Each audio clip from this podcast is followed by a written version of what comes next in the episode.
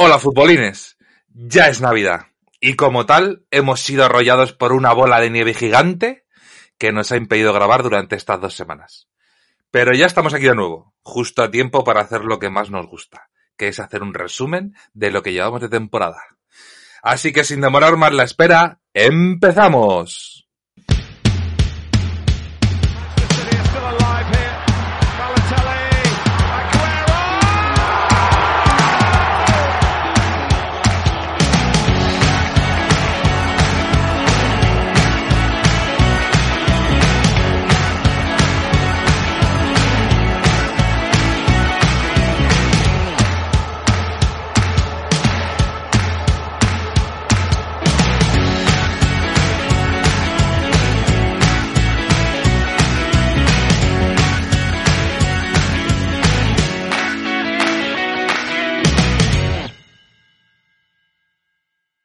Bueno, lo dicho, ya estamos aquí de nuevo, después de este pequeño impasse eh, involuntario que hemos tenido. Pero antes de empezar, queremos hacer una mención especial para una persona de la que Ana y yo estamos totalmente in love.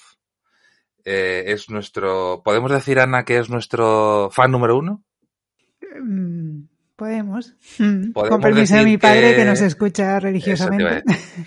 Te iba, a decir, ¿podemos decir que sustituye al cariño de una madre? Mm, podríamos en el mundo del podcast porque mi madre no escucha el podcast, o sea que. Perfecto. Pues podemos decir que sustituye el cariño de una madre. Pues esa persona de la que estamos totalmente in love es Poveda. Poveda es uno de nuestros suscriptores de iVox. O una. Eh, ¿Eh? O una, no sabemos. O una, o una, es verdad, es verdad. Puede ser María Poveda, puede ser apellido. Pues bueno, pues eh, esa persona que hay detrás del seudónimo Poveda nos escribió el siguiente mensaje la primera semana que nos grabamos. Y decía, esta semana no habéis subido el episodio. ¿Todo bien? O sea, demuestra preocupación absoluta, lo cual agradecemos eh, por su preocupación, claro, porque al final es, es, yo qué sé, a lo mejor mucha gente dice, bueno, pues ya subirán o, o da igual. Uh -huh. Pero bueno, Poveda en su, por su parte se, se preocupó y, y, nos ha llegado, nos ha llegado directos al corazón. Ana ya le respondió, Ana le respondió, le dijo que hola Poveda, gracias por preguntar, hemos estado liados por trabajo y no hemos podido cuadrar. Y, y, bueno, ya pues conseguimos que, que, se quedara más tranquilo. De hecho, nos respondió. Gracias por responder, eh, Ana, y enhorabuena por el podcast. Mm. Así que desde aquí, y antes de empezar, y antes de meternos en materia, muchas gracias, Poveda, por preocuparte por nosotros. Hmm. Hombre, es que en, un, en tiempos estos, ¿no? De, de, pandemia, pues, pues puede pasar, ¿no? Que, que um, haya problemas de salud que, que nos impidan grabar. O sea que, y bueno, pues se agradece, se agradece que, que, que nos apoyen y nos sigan. Por supuesto. Mm. Pues nada, pues lo dicho, nos metemos en materiana. Mm. ¿De qué hablamos? ¿De qué va a ser este podcast? Hombre, yo creo que como ya se acerca el fin de año, todavía quedan eh, un par de partidos porque es que esta, esta temporada está siendo hipercomprimida y, y eh, ya hemos perdido la cuenta de los, del número de partidos que, que hay y de jornadas que ya han pasado y que van a pasar y en dos semanas mmm, hay como cuatro jornadas, pero bueno, aunque quedan eso, yo creo que son dos partidos o uno para que acabe la, la, el año, antes del año, pero bueno, yo creo que podemos aprovechar hoy para hacer un pequeño eh, resumen, un, un, eso, un recopilatorio de los mejores momentos y de las, las opiniones eh, de lo que llevamos de temporada. Pues bien, Así que... a mí me parece correcto. Así que adelante. ¿De qué quieres que hablemos? Bueno, pues vamos a empezar. Eh, a ver, tengo aquí la, la, clasificación delante. Y no sabía si hablar así más en genérico de lo mejor y lo peor o ir haciendo un poco un repaso así de los equipos más importantes, ¿no? De los que están arriba y un poco ver de cada uno mmm, qué es lo mejor y lo peor y qué nos ha gustado más y qué nos ha gustado menos. Si, no, no si conseguimos no enrollarnos mucho, podemos ir así un poco eh, por encima, así los más grandes y luego, bueno, hacer un repaso en general de toda la tabla. Y si quieres empezamos con el Atlético de Madrid, ¿no? Que yo creo que este año sí que está demostrando eh, que está muy fuerte. Y si quieres empiezo yo, que siempre me meto mucho con él. Eh, no me meto con el Atlético de Madrid, la verdad, me meto con el, el, el mensaje, ¿no? Que siempre decimos. Yo creo que lo mejor del Atlético de Madrid, más que individualidades, porque estaba pensando yo, bueno, pues, ¿cuál es el jugador, el mejor jugador del Madrid, de, de, del Atlético de Madrid de la temporada? Y yo creo que ha habido momentos de unos mejores y otros peores, y yo creo que a mí lo que más me ha gustado del Atlético en lo que llevamos de temporada es el equipo en sí, ¿no? El, el que unas veces han destacado uno, otras otras, pero que en general se está mostrando como un equipo muy serio, ¿no? Y muy sólido. No sé tú qué piensas. Si hay algo en ti, eh, algo en concreto que a ti te haya gustado más en lo que llevamos de temporada. A ver, en líneas generales, evidentemente, el equipo, porque si sin, sin un grupo, sin, sin una máquina engrasada que funcione, eh, no podríamos estar hablando de, de un Atlético de Madrid que luche por, por ganar la liga. Entonces, claro, eh, en, líneas generales, pues el equipo. El equipo, eh, sobre todo, este yo, yo, esta semana lo, hablaba con un amigo que es del Atleti y, y, evidentemente coincidíamos en que puede ser que este año eh, el Atlético de Madrid tenga una de las mejores plantillas de los últimos años. ¿Vale? A lo mejor no por nombre, a lo mejor había otros años que ha tenido mucho más nombre o mucho más nombres de, lo, de los que tiene este año, pero yo lo denomino o lo denominamos como la mejor plantilla de los últimos años, porque cuando, a ver, los mejores años de, del Atleti, de estos últimos ocho años o desde que lleve el Cholo, eh, pues sí, eh, a lo mejor ha tenido el Atlético de Madrid u 11 o 12 tíos de un nivel muy alto, muy alto, pero luego miraba al banquillo y no tenía que sacar, porque realmente en el banquillo no tenía nada. Y yo creo que este año eso no ocurre. O sea, este año a lo mejor tiene menos nombres en general, eh, evidentemente tiene muy buenos nombres. O sea, estamos hablando de que tiene jugadores como Luis Suárez, que es en talla mundial, eh, Joao Félix, que, que ha, ha demostrado que, que, puede coger galones y puede tirar de un equipo. Eh, la vuelta de Coque, eh, o Black, que para, para, mí es uno de los mejores eh, porteros del mundo, o sea, tiene nombres. Pero este año es que tiene 15, 16, 20, si me apuras. Eh, tiene mucho recambio en el banquillo para hacer un cambio total, o incluso si se lesiona mucha gente, eh, tiene un banquillo suficiente como para montar un equipo nuevo y no y que no lo note y que y que no baje de nivel y que siga ganando entonces para mí eh, de modo general eh, evidentemente la plantilla por esa razón porque para mí es una de las mejores plantillas de los últimos últimos años del Atleti pues sí eh, y lo peor ¿Qué es lo peor? Lo peor. Yo no voy a insistir. Pero el discurso a mí me toca las narices. Sí, eh, a ver, por poner una pega, yo creo que puede ser lo peor del Atleti. Eh, pero bueno, a ver, es que eh, también eh, esto es, una opinión personal nuestra. Eh, habrá millones de personas que seguro que las hay que no lo ven mal y es su discurso y es con lo que se sienten cómodos y, lo verán bien. Pero yo creo que por un lado, que destaquemos como negativo el discurso un poco victimista, no ganador que tiene el Atlético Madrid, en parte es positivo, porque si te das cuenta, eh, significa que no le encontramos eh, nada malo eh, al Atlético de Madrid. Entonces, sí, podemos, o yo por lo menos, sí que puedo destacar como lo peor, eh, el, que el Atlético de Madrid estando ante una gran oportunidad y con un gran equipo, pues tenga una falta de ambición a, ni a nivel de, discurso, de, puertas para afuera, yo creo que sí. O sea, para mí eso puede ser lo peor. Mm. Eh, y yo creo que un poco consecuencia de, de ese discurso a lo mejor fue lo que les pasó, que no llegamos a comentarlo, ¿no? Porque nos ha pillado en este parón que hemos tenido el, el partido del Real Madrid Atlético de Madrid.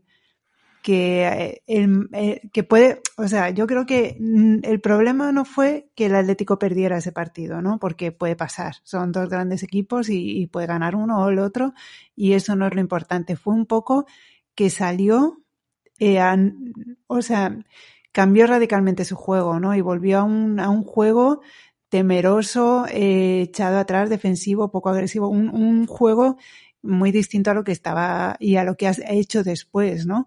Y también un poco lo que le está pasando en la Champions. Al Atlético le ha, le ha costado este año metes en la Champions, ¿no? También ha tenido muchos tropiezos en esa competición.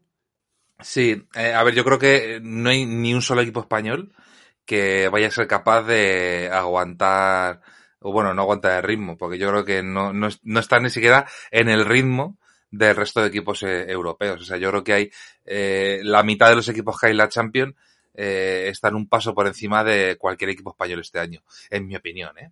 Entonces, bueno, es que es normal que el Atlético de Madrid no esté dando una cara excesivamente solvente. Eh, claro, cuando hablamos de, un Atlético de Madrid muy potente eh, y muy completo, eh, claro, mm, yo me refiero a, a, la Liga Española, porque lo que es en Europa, dudo mucho, que ojalá nos equivoquemos y nos peguen un sorpresón, y metamos el máximo número de equipos posibles en semifinales, por ejemplo. Pero yo este año no, no veo que ningún equipo español tenga el nivel, pero ni siquiera para, para acercarse a algo decente en Champions. Yo es como lo veo. Entonces, eh, claro, el, por supuesto, pues el Atlético de Madrid pues ha tenido un, muchos altibajos en la Champions y todo eso, eh, bueno, vamos a verle a ver si es capaz de, cambiar un poco la cara en Champions y, y, demostrar un poco más de solidez de la que hemos dado hasta ahora. Pero vamos, yo en mi opinión, ni el Atlético Madrid ni ningún otro equipo español eh, creo que tengan un nivel como para aguantar el, el ritmo y el potencial de otros equipos europeos en la Champions. Sí, no, pinta, pinta un poco mal, la verdad. Y es que hay equipos europeos súper potentes ahora mismo y que están en muy buena, muy buena forma. Pero bueno, es un año raro. O sea, que es un año que es súper difícil hacer predicciones porque puede pasar cualquier cosa. O sea, que, que bueno, vamos a ver, es, es bonito, es un poco el sabor agridulce, ¿no? De este año, que, que es todo muy impredecible, pero también por, por eso, por la forma rara en la que están los equipos, por todo tan atropellado y el virus de por medio, las lesiones que está habiendo muchas. Es un año un poco raro, la verdad. Hmm. Bueno. Pues sí. Antes de, de, cambiar de equipo, mm, ¿qué es a nivel individual dentro del Atlético de Madrid? ¿Qué es lo que más te ha sorprendido? Hmm. Jugador, por ejemplo que digas, yo no esperaba mucho y, ostras, me, me, me ha cambiado la opinión.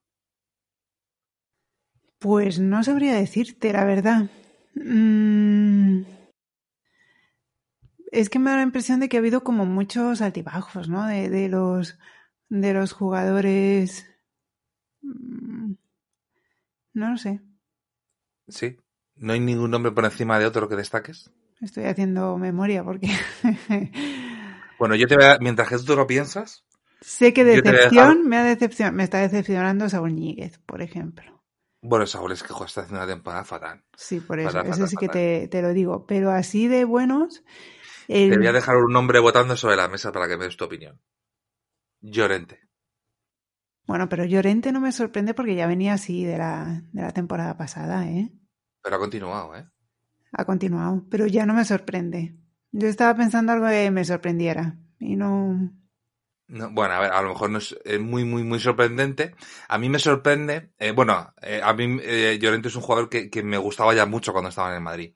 Mm. me parece que le ha dado una vuelta de tuerca desde que está en el Atlético de Madrid, mm, por su parte, o por el Cholo, o quien haya sido. Pero bueno, creo que se ha podido, se ha adaptado a un cambio de posición que no siempre es fácil y lo ha hecho mucho mejor que en la posición anterior. Y para mí eso es muy sorprendente.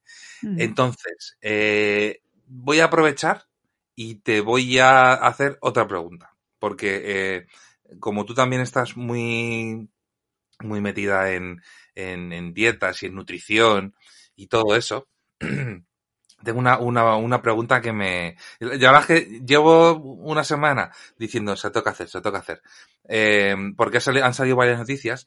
Eh, a ver, eh, Llorente. Llorente sabemos, eh, porque lo, ha dicho desde que estaba en el Alavés, que él sigue, bueno, pues eh, dieta paleolítica eh, y demás, pero bueno, en, en, en general, que hace, es, él sigue sus dietas, su ejercicio, con su nutricionista, es muy, muy puntilloso a la hora de seguirlo todo y, y, bueno, a la vista están los resultados. está en muy buena forma, prácticamente no se lesiona, ha subido de nivel muchísimo. Pero mi pregunta es la siguiente, porque ha salido esta semana, eh, a raíz del buen momento de, de Llorente, que ha habido muchos jugadores que se han ido pasando, no a la dieta, pero sí al nutricionista de, de Llorente, para, para ver, se hablaba de que Modix también había cambiado su dieta, es un otro ejemplo de jugador que podemos ver que, que, que, bueno, pues a pesar de la edad que tiene, pues se mantiene en muy buena forma. Eh, y mucha gente lo achaca a las dietas. Marcelo salió la semana pasada que se había pasado directamente al, al nutricionista de, de Llorente. Con lo cual vamos a ver, a lo mejor vemos un, un Marcelo que roza el nivel de Messi, no lo sabemos. Pero como tú eres nutricionista eh, y, y, controlas mucho ese tema, eh, tan importante es o, o, tan buenos resultados da a, un jugador de, estos niveles que cambie la nutrición? Eh, yo creo que sí que es muy importante. Hombre, nutricionista como tal no soy, para pa aclarar la, carrera, la carrera.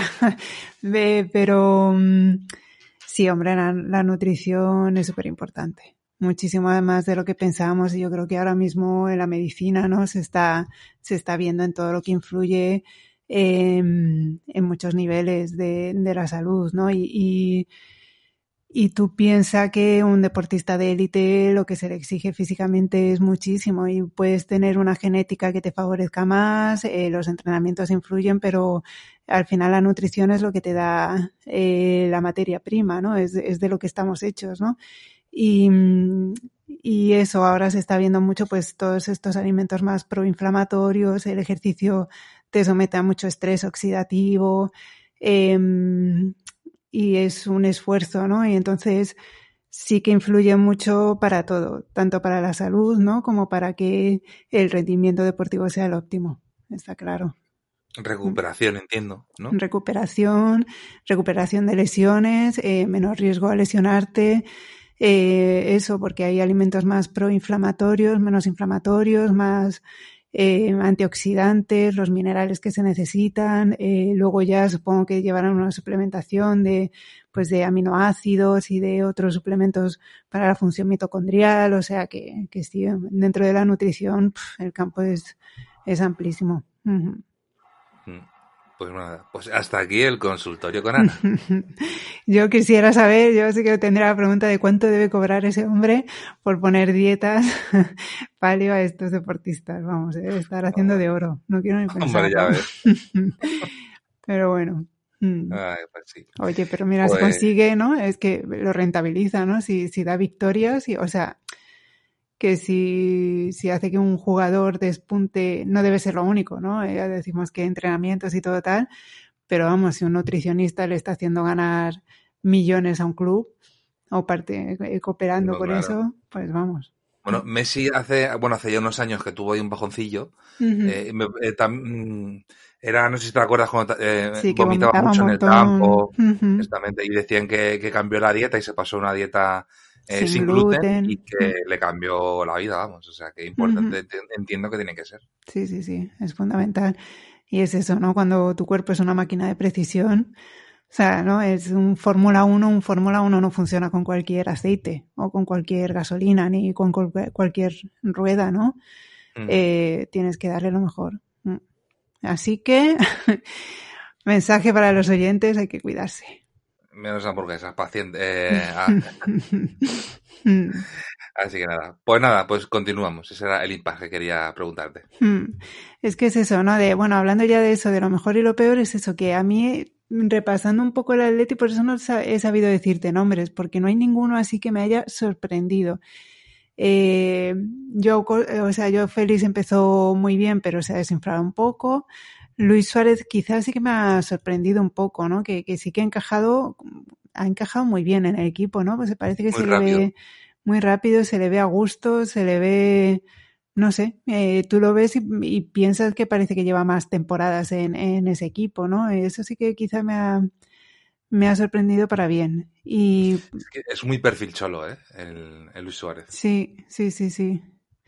Y ha encajado bien, ¿no? Y con Diego Costa no ha habido esa rivalidad que podría haber, sino que parece que se apoyan el uno en el otro y bueno, no sé. Eh, me gusta eso. El, el, para mí lo mejor del Atleti es, es el equipo en sí.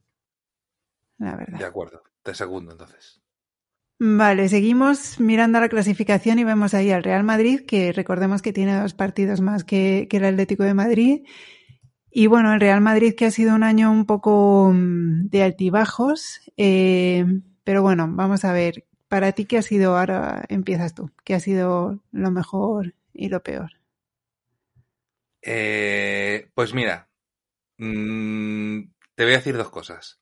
Para mí, lo peor del Madrid eh, a ver, no es que lo peor, te, te iba a decir que lo, lo, lo, peor es Zidane, no, lo peor no es Zidane. Lo peor eh, son las alineaciones de Zidane.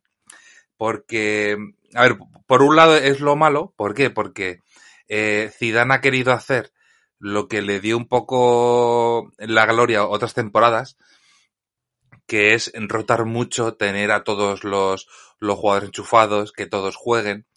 Eh, pero claro, eso este año no se ha podido hacer, porque el Madrid pues no ha tenido la, la regeneración deseada, eh, hay muchos jugadores que mm, a nivel físico, a nivel mental, no están bien y, no pueden soportar el peso de, de, de, ser titulares, o bueno, no es que no puedan soportar el peso, pero, pero que no están como para hacer que el equipo carbure y, gane, como sí que le ha pasado otros años. Eh, recordamos eh, uno de, los, el las últimas Champions que, ganó Zidane era así, tenía la, unidad A y la unidad B. Y, y, prácticamente, bueno, pues a lo mejor jugaba un poco peor con la unidad, B, pero sacaba los partidos de una forma más o menos solvente. Y yo creo que ha querido hacer algo parecido este año y, y, y cuando digo eso es porque yo creo que, que Zidane, eh, dentro de que es muy buena persona y, y, y, todo lo que tú quieras, pero yo creo que tiene que ser una persona muy cabezona. Y porque si te das cuenta, eh, siempre que cambiaba, perdía. Siempre. Y no ha dado ningún atisbo de, de cambiar. A, a, pesar de que le machacaban en rueda de prensa eh, que cómo hacía eso, que por qué sacaba no sé quién. Y él, R que R, porque son mis jugadores, porque yo confío en ellos, que al final es un discurso que tiene que hacer y lo comparto, tienes que defender a tus jugadores a muerte. Pero le achaco que, que no haya podido ver antes que ese, que, que este año ese no era el camino. Entonces, eh, yo como cosa negativa, eh, le doy las, las alineaciones de, de Zidane. Eh, cosa positiva. Eh, bueno, cosa positiva, para mí por encima de todo, eh, está Luka Modric. O sea, Luka Modric, yo pensaba que Luka Modric ya no iba a ser un jugador para Real Madrid. No al, al nivel en el que está, sino que a lo mejor podría ser eh, pues un jugador muy residual para jugar últimos minutos de un partido, para un partido que va ganando mmm, y necesita y pierdes el control dentro del campo, pues le sacas y te, y te da eh, pues te da un control, eh, bueno, pues no sé, o sea, eh, yo lo me esperaba que fuera un, una alternativa, eh, pero no, pero no la solución. Y, me ha sorprendido muchísimo, me, muy gratamente, porque eh, el Madrid no estaba bien eh, y, se ha echado el equipo a la espalda, que al final lo que necesitas un jugador, en un jugador veterano y de calidad y responsable, lo que necesitas es que se eche un poco el equipo a la espalda. Y, y para mí, Luka Modric se ha echado el equipo totalmente a la espalda, ha sido capaz de ser titular durante muchísimos partidos consecutivos, cuando el cuerpo claramente no le da para jugar tantos minutos. Y para mí es uno de los artífices eh, dentro de otra cosa que, que hablaremos luego, para, para mí es uno de, de, los artífices de que el Real Madrid no se haya hundido. A mí eh, la verdad es que en Madrid, fíjate que en el Atlético de Madrid me, me costaba señalar cosas, ¿no? Y buena, tanto buenas como malas, ¿no? Porque, bueno, como malas he puesto a, Saúl, pero bueno, eh, no tenía así tantas tantos extremos y para mí el Madrid es como de extremos. El Madrid te puede hacer una lista de gente que me está sorprendiendo para bien y gente que me está sorprendiendo para mal. De los que me están sorprendiendo para bien, pues eh, Benzema este año me está gustando muchísimo. Yo nunca he sido muy de Benzema, o sea, ni sí ni no, me parece un buen jugador, pero tampoco lo tenía ¿no? en tan alta estima y este año me está sorprendiendo un montón. A Luka Modric, como tú dices, eh, Sergio Ramos también me sorprende, no sorprende, ¿no? Él sigue ahí en su línea de, pero que eso, que ya, que todavía aguante, son ya los tres que hemos dicho, que he dicho, eh, son ya mayores de 30 años ¿eh? y están en, en un momento estupendo. Y luego otro que yo creo que está sorprendiendo a todos es Lucas, Lucas Vázquez, ¿no? Que está haciendo una temporada impresionante, ¿no? Y, y en los últimos partidos está reivindicando un montón. Y en el lado oscuro, eh, eh, bueno, pues no sé, señalar un poco a los de siempre, Isco, Marcelo, que, que no están, pero ya no están el año pasado. Eh, Eden Hazard, macho, que, que es que... que, que, que... Te voy a decir, de momento, en lo malo, yo pondría a Eden Hazard. Es que, madre mía, que dos... ¿Qué pasará por su mente, no? Eso si antes hablamos de la nutrición, ahora me gustaría preguntar a un psicólogo o una psicóloga, ¿no? ¿Qué, qué, qué puede pasar en la mente de, de, un, de un deportista así, ¿no? Que es que cuántos partidos ha jugado este hombre. Y es que entre lesiones, eh, y cuando no es la lesión, el coronavirus, es que qué más le puede pasar, ¿eh? Mira, este tendría que apuntarse al nutricionista ese, que le pase consulta también, porque no es normal, ¿no? Es lo que decíamos, no es normal tanta lesión, el coronavirus y todo, que no arranques, que esos cambios de peso, eso, este chico necesita, mm, necesita igual eh, alguien que, que, le ponga un poco a punto. Tanto sí. mentalmente, porque yo creo que ya mentalmente debe estar minado, como físicamente. Sí, yo lo veo un poco, espero que no se convierta en eso, pero yo lo veo un poco caso de Embelé, eh, mm. que era un jugador que nunca se lesionaba y que volaba eh, cuando jugaba en el Borussia y fue llegar al Barça y, y patapan. O sea, no aguantaba más de dos partidos seguidos. Y, y, siendo un chico muy joven. Entonces, yo espero que no, pero tiene pinta de que a lo mejor se convierte en un nuevo, en un nuevo caso de Embelé. Así que no sé yo. Pero sí, hombre, a ver, imagino que algo estarán haciendo. Y estarán cambiando cosas.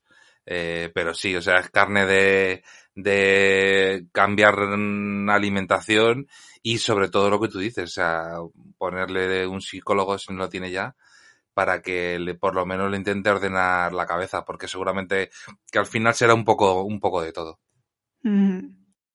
Y otras decepciones así que me dan pena, pero me están decepcionando bastante, no puedo negar, son eh, Marco Asensio y Vinicius Junior, los dos. Sí, a mí también. A ver, yo espero que Marco Asensio, porque todavía, a ver, no, no acaba de entrar y tal, pero bueno, yo poco, muy poquito, muy poquito, muy poquito, pero voy viendo una ligera mejoría. Entonces yo sigo confiando en que Marco Asensio acabe bien la temporada. Ya veremos a ver. Eh, Vinicius, Vinicius, o sea, eh, es que ha cambiado. Además es que Vinicius, eh, siempre lo hemos dicho, es un jugador que, que nos gusta mucho, eh, porque no, nos gusta mucho lo que hace, porque tiene frescura. Eh, a ver, es muy fallón, pero bueno, eso es algo que entrenando lo conseguirá pulir y, y llegará más a portería y marcará muchos más goles. Pero a mí lo que no me gusta de Vinicius este año es que lo único que tenía lo ha perdido y es eh, el desborde. Antes, cuando era un jugador que ilusionaba, si te das cuenta, cogía la pelota, se lanzaba el autopase y corría. Y eso pues daba una sensación de peligro, que era lo que, lo que por lo menos eh, nos gustaba, ya que no, pues bueno, no, no marcaba muchos goles, tampoco daba, muchos goles, pero tenía esa chispa que, que nos hacía ilusión. Eh, ¿Qué pasa? Que para mí eso lo ha perdido ya, ya no desborda, ya no, no busca el pase, el pase en profundidad. Se la pasan, se para, hace un así un medio mago y la devuelve. Y no hace nada más. Entonces, para mí este año es una decepción muy grande de Vinicius, porque ya no solo no va hacia adelante, sino que ha empezado a ir hacia atrás. Y eso que Zidane le ha dado oportunidades, ¿eh? porque ha sido titular en un montón de partidos. O sea que esta vez no le puedo culpar a Zidane. no, claro. que te gustaría, pero no. Se salva, Zidane. Y bueno, es eso, que para mí el Madrid es muy de extremos, ¿no? Y quizá por eso esté ahí arriba, por un poco el equilibrio de, de lo bueno y lo malo, ¿no? Que, que ahí está. Al final empezó muy mal y en los últimos ah, tuvo ahí un par de finales que era ya o, ganaba o Zidane se iba. Yo creo que, se lo hubiera se lo hubiera echado, ¿eh? si hubiera si hubiera seguido la dinámica con la que empezó, es que era empezó muy mal y ahora, pues bueno, eh, está recuperándose y ahí lo tenemos segundo y con cinco victorias consecutivas, más la clasificación como primero de grupo, que quién lo iba a decir, en la Champions. O sea que el Madrid yo creo que sí que está en una buena dinámica. Sí, eh, yo me ha sorprendido, la verdad, no te voy a mentir. Pensaba que, iba a caer en Champions y, y que en Liga iba a estar, bueno, pues ahí rondando un, par de puestos más abajo por lo menos. Y me ha sorprendido. Eh, yo me gustaría destacar que lo leí en, en Marca, creo que fue eh, esta semana, que eh, lo que hablábamos al principio de, del Madrid, que eh, las alineaciones de Zidane, esas un poco raras que hacía, pues salió en Marca hace un par de días que mm, pues justo en, el último partido de Champions y, y tal, eh, se reunieron con Zidane eh, pues bueno, eh, Marcelo, Sergio Ramos, Cross, Modric, Benzema, pues un poco los, los pesos pesados del equipo. Y le dijeron que, bueno, pues que a lo mejor lo mejor para el equipo era, eh, era cambiar la forma de, de hacer las alineaciones. Eh, no por nada, o sea, no porque hiciera otra, sino para que a lo mejor lo mejor para esta temporada, que estaba siendo tan irregular, era montar un núcleo duro que funcionara y luego, pues bueno, ir cambiando las piezas que fueran necesarias por, por lesión, por sanción o por lo que fuera, pero mantener un bloque muy duro para tirar hacia adelante. Y eso es lo que, lo que dicen que, que ocurrió.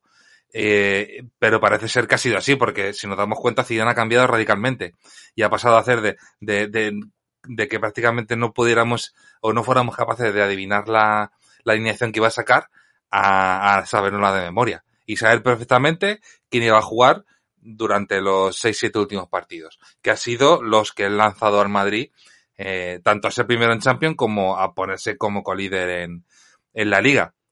Entonces, bueno, me, me parece algo eh, a destacar porque, bueno, dicen mucho. O sea, hay entrenadores que son muy inflexibles y que, y que mueren con sus ideas y, y para mí este, e, esto es un punto positivo para Zidane, porque, bueno, ha demostrado que es una persona que tendrá sus cosas buenas, sus cosas malas, pero también sabe escuchar, sabe escuchar a sus jugadores y, y yo creo que parte de su éxito un poco es, e, es esa, que, que escucha a sus jugadores y ha sido capaz de, de cambiar una dinámica que era muy negativa y, y, ahora mismo, pues mira, pues el Madrid parece, parece, parece, eh, parece candidato a todo. Hmm. Hombre, eh, todavía se le ve que, bueno, va ganando sus partidos, pero vamos, que no ni deslumbra ni nada. Lleva ya pues la dinámica de hace un par de, de años, ¿no? Que al final va consiguiendo eh, victorias y algún título y tal, pero mmm, siempre, siempre pidiendo la hora en los partidos. O sea, no, no, arra no arrolla ni, ni nada, pero bueno, ahí está. Yo creo que sí, mm. que, que, que, va a estar peleando hasta el final eh, este año. Mm. Ya veremos a ver. Yo no, no lanzo mucho las campanas a vuelta. Después la Real Sociedad que eh, yo creo que resume como equipo lo mejor y lo peor, ¿no? Lo mejor es cómo empezó, que empezó súper fuerte y se mantuvo primero, ¿no? Ahí liderando la clasificación durante un montón de jornadas. Bien. ¿Eh? Y jugando bien, y jugando, jugando muy, bien. muy bien. Y lo malo es otro bajón como el que experimentó al final de la temporada pasada, ¿no? Que, que empiezan a encadenar empates y derrotas y se van viniendo abajo y a ver si salen de la dinámica, ¿eh? Porque han entrado en, un, en una dinámica muy, muy mala. Sí, eh, yo sinceramente esperaba, a ver, yo no esperaba que llegara a la Real Sociedad eh, con un nivel muy alto a final de temporada, pero sí que no esperaba que se desinflara tan pronto. Eh, sí que verdad es que ves y los dos últimos partidos eh, los ha perdido. Eh, luego empates, estaba mirando por aquí. No, los tres últimos partidos y dos empates. En los últimos cinco partidos son dos empates y tres derrotas. Pues fíjate. Eh, a ver, por romper una lanza en favor de la Real. yo creo que al perder también el timón que tenía, que tenía el año pasado, que era Odegar, por el, David Silva fue como un como un regalo caído del cielo, porque es un jugador eh, que te puede dar lo que, lo que te daba Odegar el año pasado y, y más incluso, porque a nivel de experiencia, pues David Silva va sobrado y, vamos, o sea, tiene más experiencia que 10 Odegar juntos. Entonces, eh, eh, fue, fue, un regalo para ellos. ¿Qué pasa? Que para mí parece, por lo menos, que ha desarrollado mucha Silva dependencia y claro, ha tenido mala suerte de que eh, Silva se ha lesionado varios partidos este año. Y también que sobre todo en los últimos ha coincidido con, con Oyarzábal. Que para mí Oyarzábal había recuperado eh, el nivel este año. Porque el año pasado la verdad es que a mitad de temporada pegó un bajón horrible.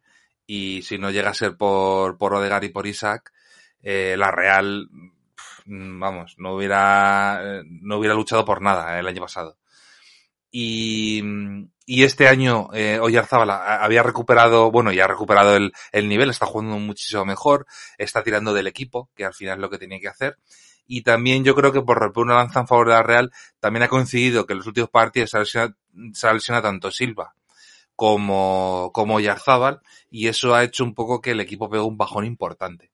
Entonces yo espero que cuando los dos estén recuperados y, y, y duren y no se lesionen y, y, vuelvan a entrar en la dinámica del equipo, yo me imagino que volveremos a ver eh, la, una cara de la Real como la de los primeros partidos. Eh, porque luego, a ver, sí que es verdad, sí, la Real tiene, tiene muy buena plantilla. Eh, tiene jugadores muy buenos que están jugando muy bien.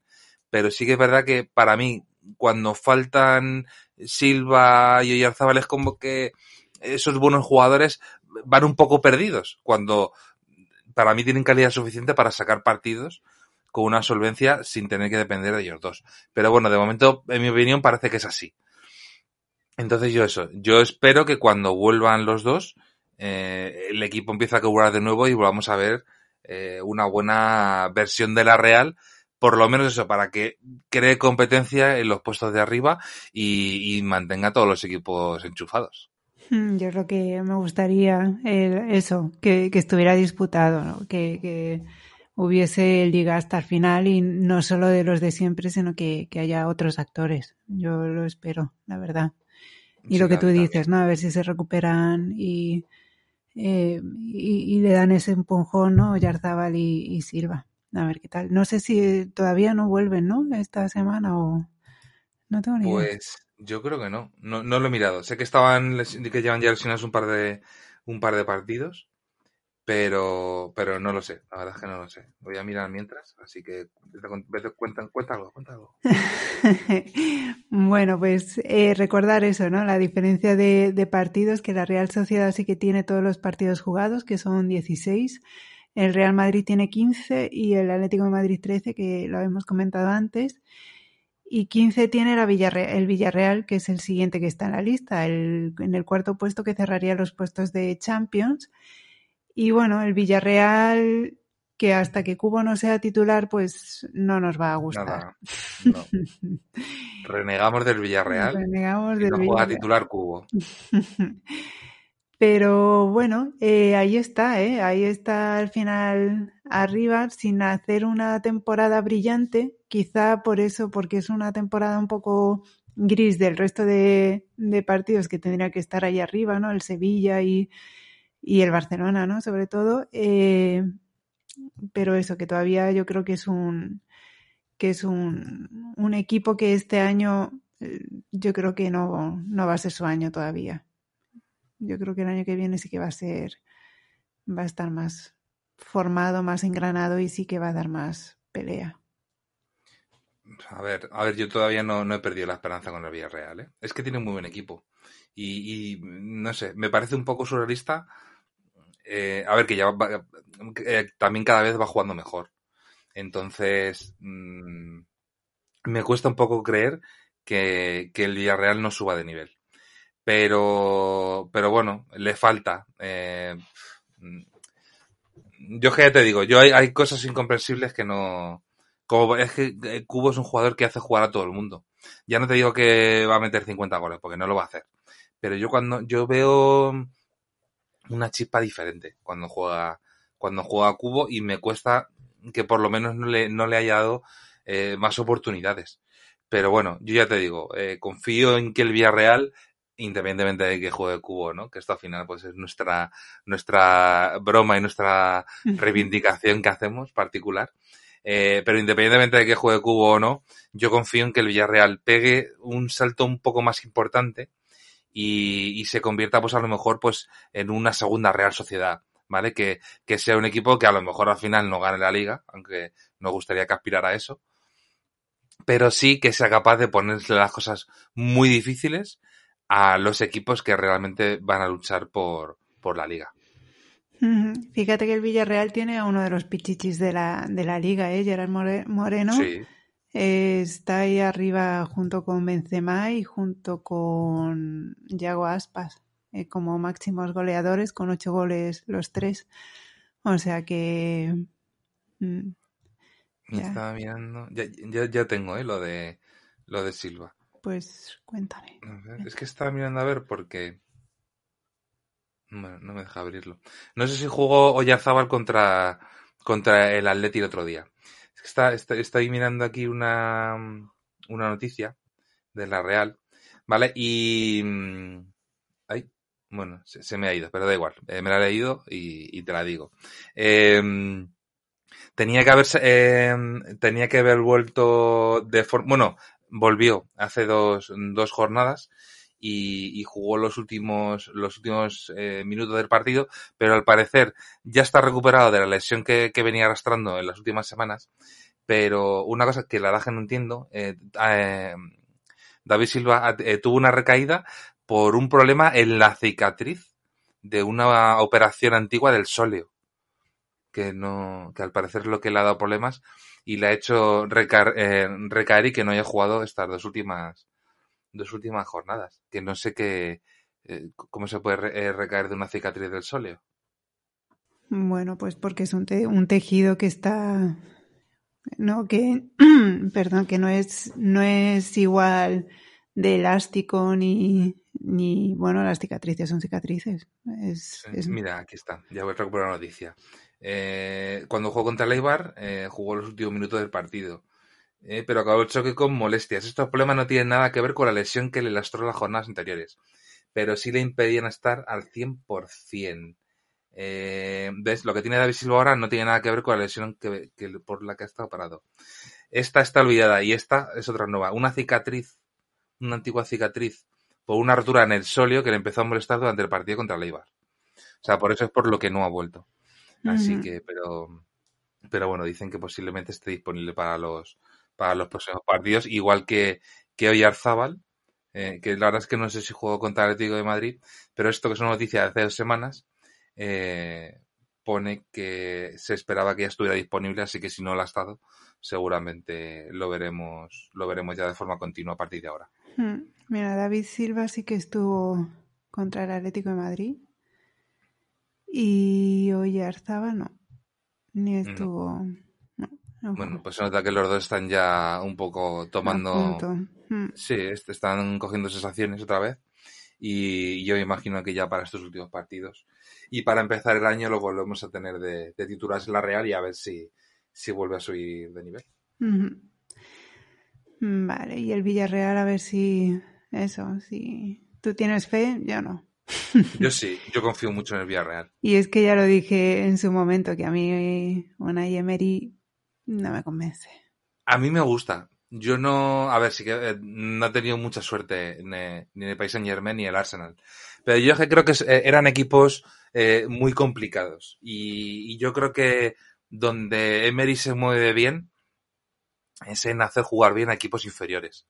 Eh, a ver, bueno, el Valencia no fue un equipo inferior, pero bueno, tampoco venía de, de disputar ligas en sus, en sus estas. Y, o sea, no, no, no, yo no lo comparo con, con Arsenal ni con Paris Saint Germain, porque juegan a cosas diferentes. Pero hizo, hizo subir mucho de nivel al, al Valencia los años que estuvo. El Almería juega muy bien cuando estaba Emery. Eh, no sé, o sea, es un, es un entrenador que a equipos mmm, medio bajos los hace que suban mucho de nivel. Y yo creo que es, es lo que le faltaba al Villarreal. Villarreal ha estado haciendo las cosas muy bien durante los últimos años.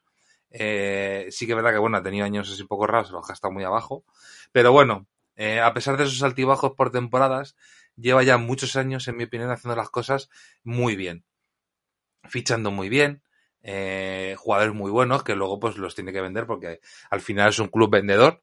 Eh, pero bueno, pero hace cosas bien que es hacer buenas plantillas eh, y venderlos para sacar dinero y luego los jugadores que, que fichen su lugar pues son jugadores que también son, son competitivos. Entonces pues, pues bueno, yo creo que lo lleva haciendo muy bien durante los últimos años.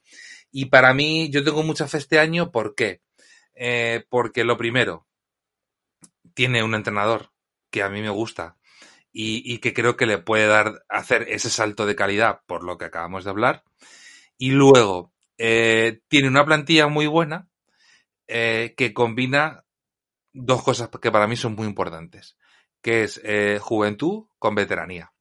Al final, tienen jugadores muy veteranos que tienen un buen, muy buen nivel todavía y que sobre todo que tienen muchísima experiencia y pueden hacer eh, que, en, que, en, un momento complicado, o, o, una de dos, o sea, pueden ayudar a Emery a que el equipo vaya hacia adelante se convierta en un equipo muy sólido, y sobre todo puede hacer que en un momento de bajón eh, esta gente puede tirar de galones y hacer que el equipo no, no se hunda. O sea, es que recordemos que tiene a, a Dani Parejo, que, que, que, venía pues de donde venía, de ser el capitán del Valencia, de ser el motor del equipo del Valencia durante los últimos años, y es un jugador que, que bueno, pues yo creo que hace jugar muy bien a, a los equipos. Eh, Coquelén, luego tiene a Senjo en la portería, que es un porterazo, eh, tiene a, tiene al Viol, eh, tiene a, eh, a Paco Alcácer, arriba, tiene a Carlos Vaca. O sea, al final tienen jugadores muy veteranos de un nivel muy alto que combinados con los jóvenes, yo creo que hace un engranaje perfecto y es que yo confío, mucho en el Villarreal por eso. Porque si todo eso se, sabes, eh, ese caldero de, de ingredientes eh, empieza a funcionar, para mí el Villarreal puede ser un, un equipazo que, que dé mucho que hablar en esta liga. Entonces a mí por eso me sorprende el inicio de liga o ya mitad de liga tan irregular que está teniendo. Pero yo por eso, pues yo confío, confío 100% en el, en el Villarreal y, y yo espero que esté ahí hasta las últimas jornadas dando guerra. El tiempo dirá quién tiene razón, si tú o yo. Sí, vamos. Siguiente equipo, el Barça. ¿eh? Fíjate que hemos tenido que bajar hasta el quinto puesto eh, para hablar del Barcelona. Eh, con 14 sí que es cierto que tienes todavía, le faltan partidos por disputar, pero bueno, está siendo un año muy, muy, muy complicado para, para el Barça en general. Entonces, lo mejor y lo peor del Barça. Uf, de lo mejor, cuesta, ¿eh? De decir, quizá, bueno, el descubrimiento de los chicos jóvenes, es lo que te iba sí. a decir, Pedri, y Ansu Fati hasta la lesión, ¿no? Que también está... Sí, trincado, lo que pasa es que se ha desinflado mucho, pero bueno, tiene cosas bastante buenas, trincado. Pero sí, para mí, para mí Pedri, con diferencia, para mí es un... Después, a ver, eh, Pedri porque Ansu Fati se ha lesionado. Uh -huh. Que para mí ese halo de esperanza era Ansu Fati pero ahora mismo que no está, eh, yo no veo, aparte, o sea, yo no veo al Barça capaz de nada este año. Entonces, para mí, lo positivo del Barça, Pedri, que me parece un jugadorazo y si lo saben gestionar bien, puede que sea el perfecto sustituto de Messi. Sí, porque está yendo de menos a más, ¿no? Porque ha habido otros jugadores que sí que han tenido ahí algún destello, el Serginho, Serginho Des, que no me sale.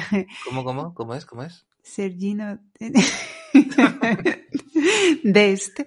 que el sí- americano, el, el americano. americano, eh, que sí que ha tenido algún algún partido bueno y eso, pero en, ge- en general se han ido trincado, que también se ha desinflado un poco, pero bueno, Pedri todo lo contrario, va de menos a más y se va y se va consolidando.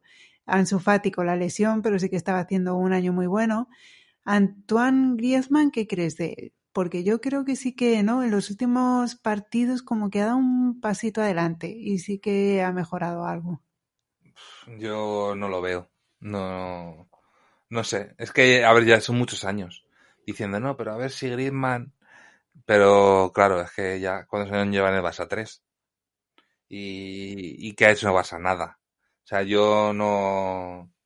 No sé, yo no. A, a mí es que me, me ha desilusionado tanto Griezmann que, yo ya no tengo ninguna esperanza en él. O sea, ya son muchos años con muchísimas oportunidades. O sea, recordemos que es un jugador que prácticamente no ha hecho casi nada en el Barça y aún así sigue siendo titular partido tras partido.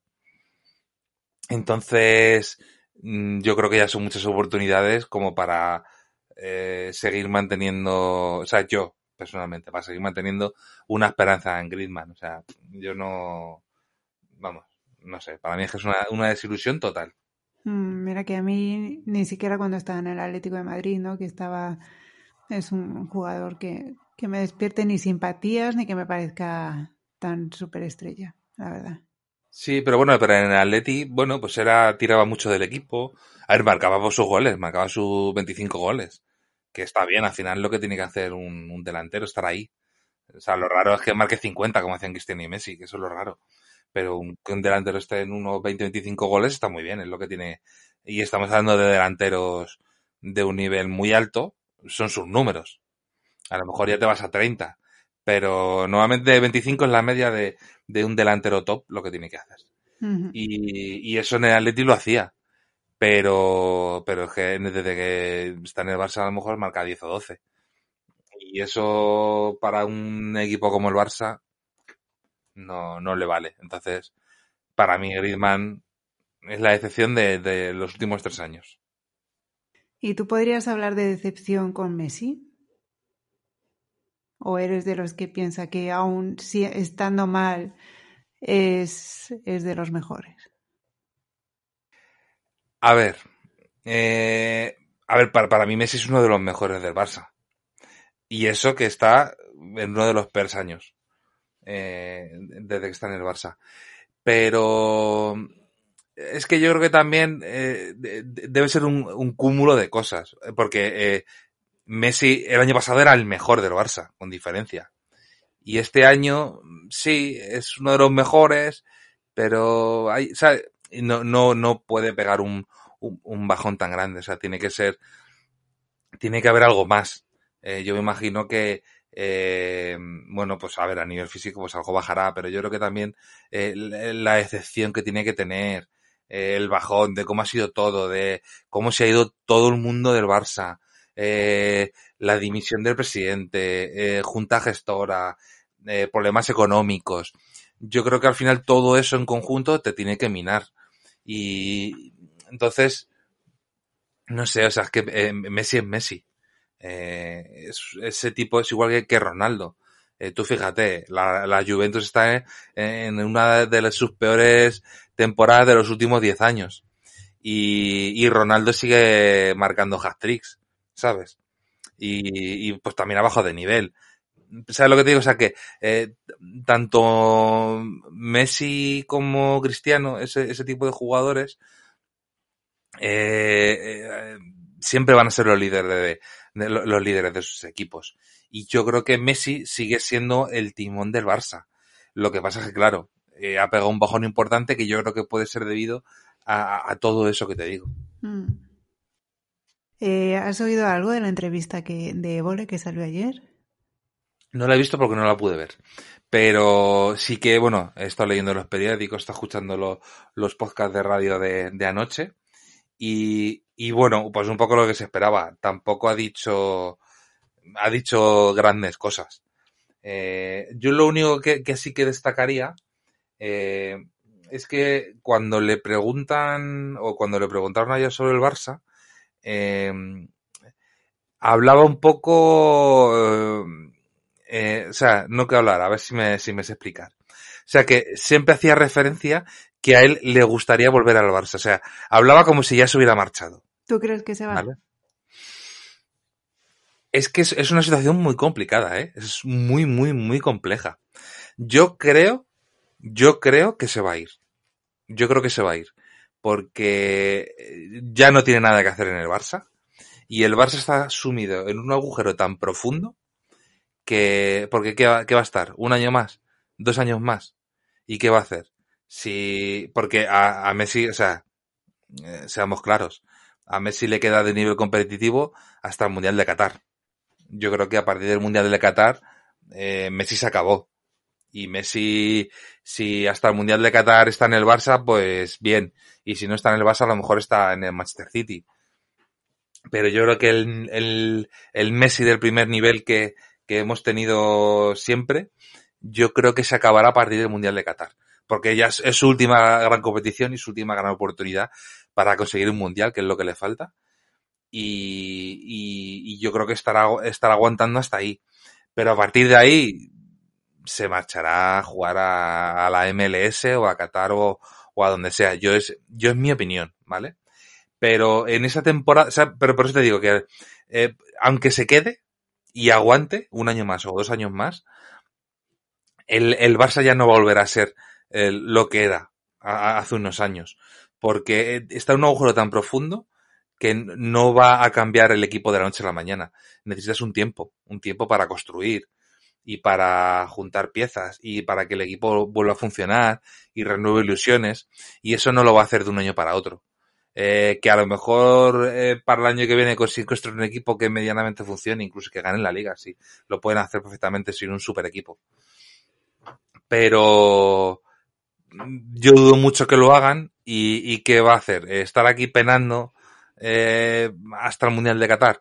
Yo por, por, esa razón creo que se marchará, porque yo creo que su tiempo en el Barça ya se ha acabado y, y después del Cristo que montó en verano y, y aprovechando que acaba contrato y que puede y que en un año complicado como este que no hay mucho dinero para nadie eh, pues es una buena oportunidad para que para compensar el que no el equipo al que se vaya no tiene que pagar un dinero por el fichaje y, engrosar un poco más el dinero de el dinero de el, el, dinero de la nómina vaya. Entonces yo por esa razón creo que creo que se marchará. Sí yo también creo que se va. Y yo creo que se va a ir más al PSG que al Manchester City Sí, es que luego, a ver, yo creo que están entre esos dos equipos. Sí que es verdad, eh, que eso lo, lo, he durante esta semana, que hay una posibilidad de que se vaya al Manchester City por el conglomerado que tiene de equipos. El Manchester City prácticamente tiene, tiene un equipo en cada continente, por su, porque quiere hacer un rollo ahí deportivo a nivel mundial. Entonces, eh, decían que lo, escuché anoche, fíjate, anoche en, en, en, la, en el Zalaco, pero creo que fue. Eh, hablaban mucho de que eh, tanto la mujer de Messi como la mujer de Ses Fábregas, que son muy amigos, eh, Daniela Siman creo que se llama, eh, hablaban mucho de que, bueno, pues que, de, de que ambos jugadores, tanto Ses Fábregas como, como Messi, se retiraran en, en la liga estadounidense por, por probar en Miami o en sitios así. Y, y, claro, el Manchester City es el único equipo, si eso es lo que quieren hacer, que te puede ofrecer jugar dos años aquí y, ¿sabes? Ofrecerte como si dijéramos un contrato de cinco años que a nadie le va, nadie le va a dar a Messi, un contrato de cinco años. Eh, por la edad que tiene. Pero el Manchester City, que lo ha hecho con otros equipos, con otros jugadores, con Villa, lo hizo también, creo que con Pirlo, eh, les ofrecen más años, cuatro años, cinco años, tres años, eh, y les ofrecen, en el caso de Messi yo imagino que le ofrecerán jugar dos años en el Manchester City a un primer nivel y a lo mejor tres años, los tres años siguientes hasta completar los cinco en un equipo de, de la MLS de Estados Unidos. ¿Sabes? O sea, yo creo que por, por, por sistema financiero que, que tienen, por grueso, le pueden ofrecer algo más atractivo y, de más años que a lo mejor le puede ofrecer el, el PSG. Eh, sí, el PSG económicamente le puede fichar, pero ¿qué le va a hacer? ¿Un contrato de 5 años a 50 millones? Económicamente no puede. Económicamente no puede porque va a tener que, tendría que vender a Neymar o Mbappé. Y estamos hablando de vender talento joven por talento viejo que te va a durar un par de años. Entonces, yo lo, lo, lo pienso por esa razón. Mm. El caso es que, bueno, sí, tiene sentido, pero no sé si el Manchester City, si Messi tiene hueco ahora mismo en el Manchester City. con los flipados que están los, los jeques que por Messi yo creo que haya cualquier cosa, seguro que le hacen hueco. Mm. Sí, casi como negocio, ¿no? Más que por el jugador en sí, sino pues por el atractivo que sigue generando Messi. Pues a nivel de marketing te lo revienta, vamos. O sea, Messi va a ser un Jordan, que después de 20 años retirado sigue generando dinero. Pues así, pues yo creo que Messi será así. Seguramente. Bueno, que nos estamos alargando. Eh, yo creo que sí que tenemos que hablar de Sevilla porque era otro de los grandes favoritos eh, cuando a la salida, ¿no? Al principio de la temporada y que yo creo que sí que está decepcionando un poco, ¿no? Bueno, un poco, a ver, un poco, evidentemente. Yo esperaba mucho más de. Yo eh, al inicio de temporada pondría al Sevilla eh, más o menos en el nivel que ponemos a la Real Sociedad y al Villarreal. Yo, yo esperaba que se moviera con ellos y que estuviera mucho más arriba de, de lo que está. Hombre, hay que tener en cuenta que tiene 13 partidos solo, ¿eh? que le falta 3 en comparación ¿no? Eh, con la Real Sociedad. Tiene los mismos que el Atlético, es que el Atlético está súper bien este año. ¿eh?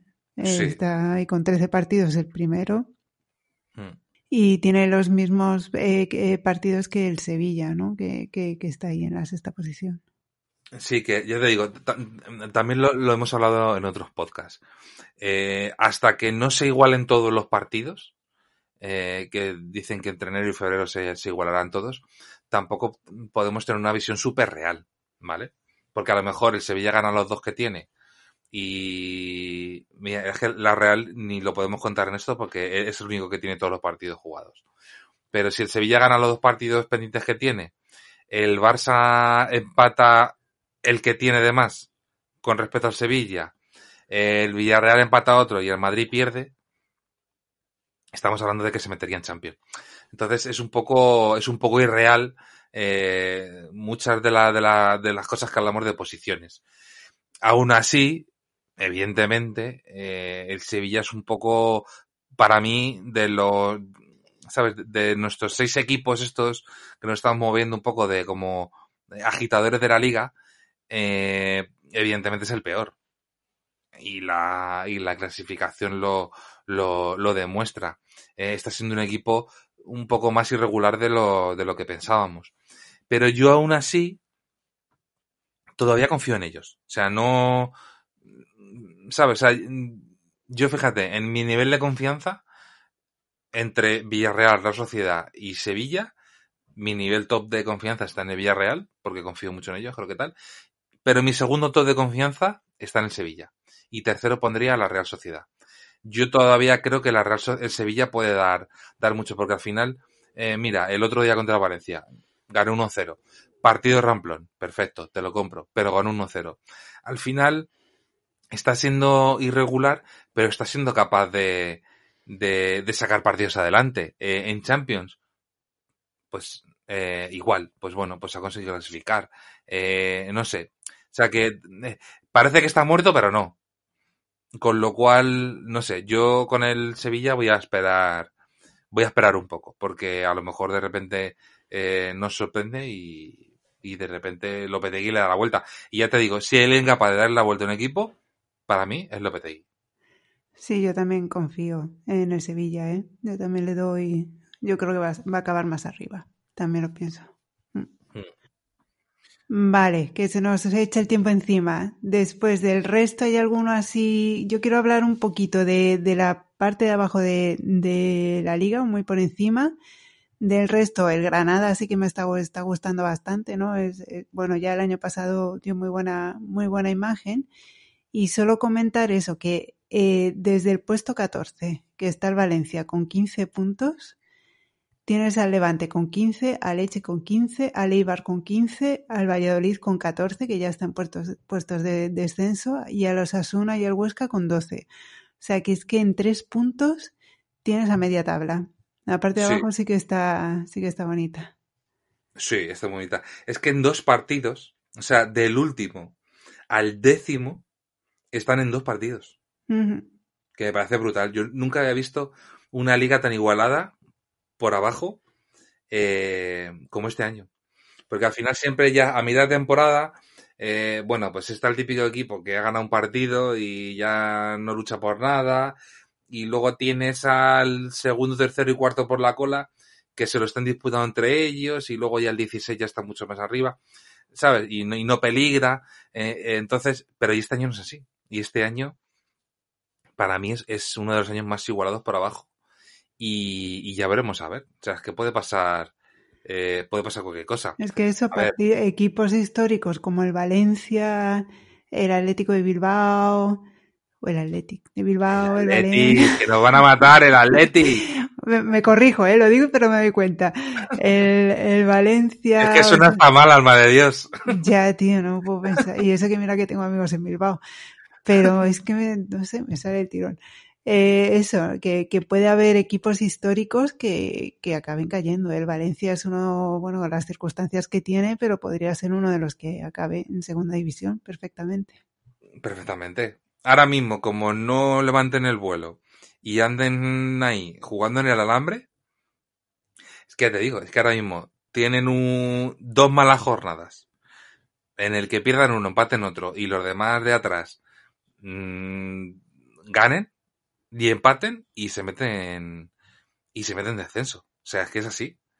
Y esto es. O sea, el Valencia ya tenía muy mala pinta a principio de temporada, pero. Pero no. O sea, es que al final, a la medida que van pasando. Que sí, que soy capaz de ganar al Madrid y todo lo que tú quieras. Pero ganando al Madrid y ganando al Barça, no se.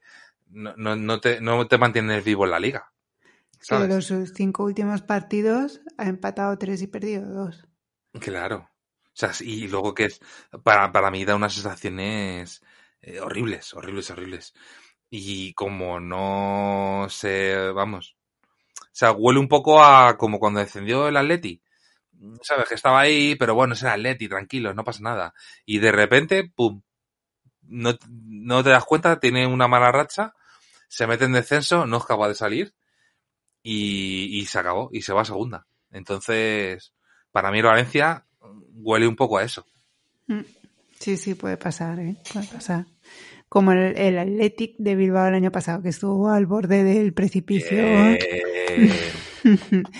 El Athletic estuvo eh, al borde del, del precipicio gran parte de la temporada, ¿eh? Se salvó un poquillo al final por los pelos. sí, y un par de años, yo estuve un par de años ahí Mm, eh, luchando por el descenso hasta, hasta última hora. Pues Entonces sí. Y eh, bueno, ellos pues eh, dieron la vuelta, al final pues pues consiguieron y ahora pues están un poco mejor. Y eso que este año tampoco están para tirar muchos cohetes, No, que no. bueno, están ahí con, con Garitano a ver si le echan o no le echan, la gente de uñas con la junta directiva. No, es un año bastante complicado. Yo a ver, también un año de convulso en el que todo el mundo está tan mal, pues a poco bien que estés, pues pareces el rey del bambo. Y, le ves ahí décimo a mitad de tabla y dices, buah, el Atleti va sobrado este año. Pero, pero claro, no olvidemos que, que unos, el año pasado no, pero yo creo que hace dos y tres estuvo ahí luchando por no descender hasta las últimas jornadas.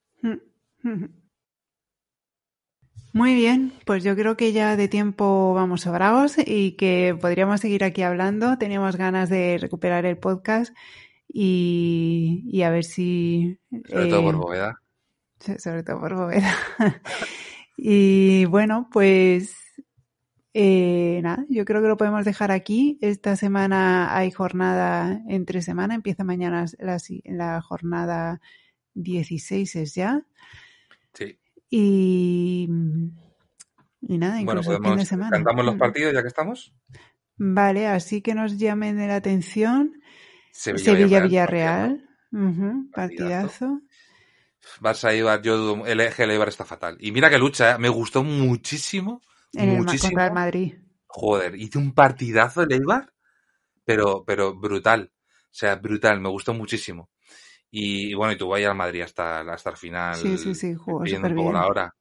Sí, entonces, a ver, a lo mejor es capaz de meterle mano al Barça, tal y como está el Barça. Pero vamos, yo, yo lo dudo. Yo, para mí no es, no es mi partido top de esta, de esta jornada. Mm, no, yo el Sevilla-Villarreal sí que pinta muy bien. Eh, luego tenemos el derby, un derby madrileño con el Getafe Atlético de Madrid y un derby vasco con el Bilbao Real Sociedad. Atleti de Bilbao, por Dios, por Dios. que, tengo yo con ese equipo que nunca le, le llamo correctamente. Por lo que te gusta el Atleti, el Atleti, de Bilbao y que lo digas mal. Sí, es que además me, es un equipo que, que, me gusta mucho y ya digo que tengo muchos amigos vascos, precisamente seguidores del Atleti de Bilbao. Espero que no me oigan y que me perdonen si me oyen. Pero bueno, ese, yo creo que esos derbis pueden estar, estar bonitos. Sí, yo creo que va a estar muy bonito porque al final, aunque haya tanta diferencia entre los dos, normalmente en este tipo de partidos hmm. eh, al final se igualan y puede pasar cualquier cosa. Que para el público, ¿no? Que no haya público en estos partidos. Hmm. Bueno, sí que es la pena, es una pena total. Pero bueno, esperemos a ver, por lo menos eh, con estos dos equipos, eh, a ver si para final de, temporada ya se puede ir metiendo gente, porque recordemos que eh, tanto Atletis como Real Sociedad tienen pendiente la final de Copa del año pasado. Entonces, que les dieron la posibilidad de jugarla mucho antes. Eh, pero los dos equipos se negaron y dijeron que, que, quieren esperar hasta el último momento que se pueda para ver si la pueden jugar con público.